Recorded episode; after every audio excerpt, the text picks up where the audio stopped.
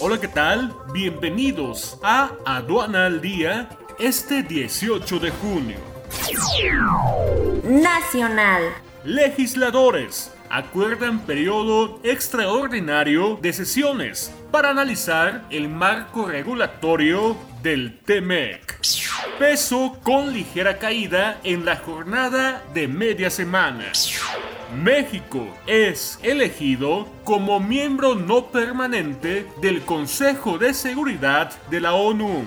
Secretaría de Salud reporta 18.080 decesos a causa de COVID-19 y 159.793 contagios confirmados. Internacional. Estados Unidos considerará seriamente levantar casos de solución de controversias contra México relacionados con el mercado laboral y los productos biotecnológicos en el marco del TMEC. Administración de Donald Trump espera que el siguiente director general de la OMC discipline a China.